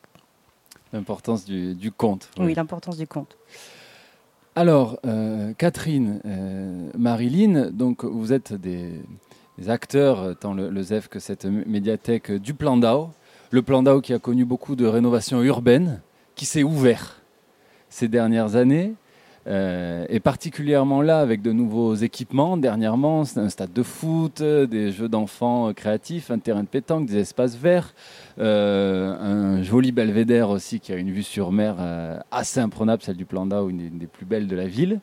Est-ce que vous sentez que le quartier aussi est en train de s'ouvrir avec ces rénovations-là? Sans parler de la synergie entre tous les acteurs. Carrément. Carrément, euh, moi ça fait ben maintenant la, la gare franche, on s'est implanté ici dans les années 2000, 2000 euh, 2001, et c'est vrai que c'était extrêmement enclavé. Euh, le quartier du Plan d'Aou, il n'y avait aucune raison d'aller là-haut. Il y avait d'ailleurs que deux routes qui menaient là-haut. Toutes les autres avaient été condamnées et il n'y avait pas un bus qui passait là-haut. Il n'y avait rien à faire là-haut. Et du coup, même c'était compliqué d'aller là-haut ne serait-ce que pour aller voir la vue, parce que les gens n'étaient pas habitués, les habitants n'étaient pas habitués à voir euh, des étrangers. Donc c'était c'était pas facile quand on allait là-haut. euh, mais qu'est-ce qu'on qu'est-ce que tu vas foutre là-haut Alors que maintenant, euh, il y a encore des précautions à faire, à prendre. C'est vrai que les confinements n'ont pas aidé. Quand on parle de bien commun, on parle de bien commun aussi bien pour la nature, mais aussi, ben, on constate que c'est pas très normal que quand on va se balader sur le plan d'Aou, on nous demande où on va. Euh, L'espace public nous a été un peu confisqué. Euh, Il y a cette problématique des réseaux, euh, des réseaux de drogue qui prennent beaucoup de place et qui prennent trop de place. Et maintenant que c'est désenclavé, maintenant qu'il y a cette bibliothèque, bientôt au, au mois d'octobre, il y aura pas exactement un restaurant, mais une cuisine ouverte, une cuisine d'insertion qui sera. C'est un projet qui est mené par les grandes tables, avec qui le ZEF travaille, et c'est ce, monticole, ce restaurant cuisine ouverte, est vraiment accolé à la médiathèque. Donc euh, déjà, on voit qu'il va y avoir des projets qui vont se développer entre euh, cette cuisine ouverte, la médiathèque, le ZEF, le centre social, qui est malheureusement absent aujourd'hui, mais qui aurait eu beaucoup de choses à dire aussi sur euh, ce territoire. Mais en tout cas, ouais, le désenclavement là est vraiment à l'œuvre et bah, ça fait du bien. Et puis il y a eu la, euh, on parle de désenclavement, il y a eu la création aussi dernièrement d'un cheminement piéton qui relie le plateau du Plan d'Ao au, au- cœur villageois euh, voisin de, Saint-Antoine euh, pour accéder notamment plus facilement à la gare de Saint-Antoine. Ça aussi donc pour tisser des liens interquartiers, c'était important aussi donc ce, ce désenclavement-là. Et alors est-ce que euh, toi, Catherine ou Marilyn, tu sens vraiment une volonté, une synergie entre tous les, les acteurs locaux, que ce soit des, des centres sociaux? Donc, Amandine Chevalier est invitée, elle n'a pas pu venir, mais euh, voilà, aurait aimé être là. Les écoles aussi, il y, a- il y a beaucoup d'acteurs sociaux, en tout cas sur un même territoire. Vous avez le sentiment qu'ils travaillent ensemble? Bah écoute, euh, ouais. Là, Marilyn, je elle est venue tout de suite nous voir avant même que la médiathèque soit ouverte. Euh, les grandes tables pour la cuisine ouverte, pareil, ils sont venus voir tout le monde. Donc l'idée vraiment c'est de travailler euh, tous ensemble. Et, euh, et d'ailleurs on a travaillé tous ensemble sur ce projet de semaine nature et bien commun parce que ce qu'on a envie de faire, c'est bah, tous on mène des actions tout au long de l'année autour des thématiques de l'environnement. Mais, euh, et mais ce temps phare, on a vraiment envie que ce soit une dynamique de territoire qui, qui s'affirme à ce moment-là. Que les quartiers nord, le, le plus possible, s'emparent des thématiques et, et proposent des, des conférences, des films, des ateliers. Enfin, chacun à son endroit propose quelque chose. Merci Catherine, merci Selma, merci Marilyn. 16h passées de 55 minutes sur le triple 8, c'est l'heure de se quitter. Mais alors avant de se quitter, donc demain, dernière journée de cette semaine nature et bien commun, avec donc un programme euh, de nouveau riche, de 9h à 11h, puis de 11h à 13h, un atelier plantation de plantes aromatiques méditerranéennes, un moment pour sensibiliser à la protection de l'environnement et la valorisation de nos plantes provençales au centre social flamand Iris. Et puis à 17h, la projection de Tantilda de Jacques-Rémy Girard et Benoît Chieux, un film d'an- d'animation dont je vais vous livrer le pitch très rapidement, euh, papy, avant qu'on se quitte. Tantilda, amoureuse de la nature, conserve dans son musée végétal des milliers de plantes du monde entier. Mais une nouvelle céréale, mise au point par des industriels, se cultive avec si peu d'eau et produit des rendements si prodigieux qu'elle apparaît comme la solution miracle pour enrayer la faim dans le monde. Mais la catastrophe n'est pas loin. Donc ça, ça sera au cinéma d'Uzef, c'est en accès libre, c'est gratuit. Oui. Euh, à 17h, Tantilda, et puis à 20h30, le concert de Gong de, du groupe Catastrophe, dont on a parlé plus tôt dans cette émission. Merci. Merci Catherine de Merci cette beaucoup, invitation. Mario. Merci vraiment aux équipes d'Uzef pour leur très très bel accueil. Merci à tous nos invités. Un immense merci à Papy en régie et à Djilali de l'autre côté du fil dans nos locaux. On se quitte avec Agamemnon. Alors ça, Agamemnon, c'est un, un groupe rouennais, quatre rouennais qui en sont à leur troisième ou quatrième album. Cet album s'appelle Amateur. Il est absolument exceptionnel. C'était notre générique d'intro. Donc on se quitte comme on s'est. Et là, avec Monte Capitola. Et puis à 17h, sur les ondes du Triple 8, vous avez rendez-vous avec Plugin de Robex pour tout connaître les actualités marseillaises. Ciao, ciao Très belle fin de journée sur Radio Grenouille.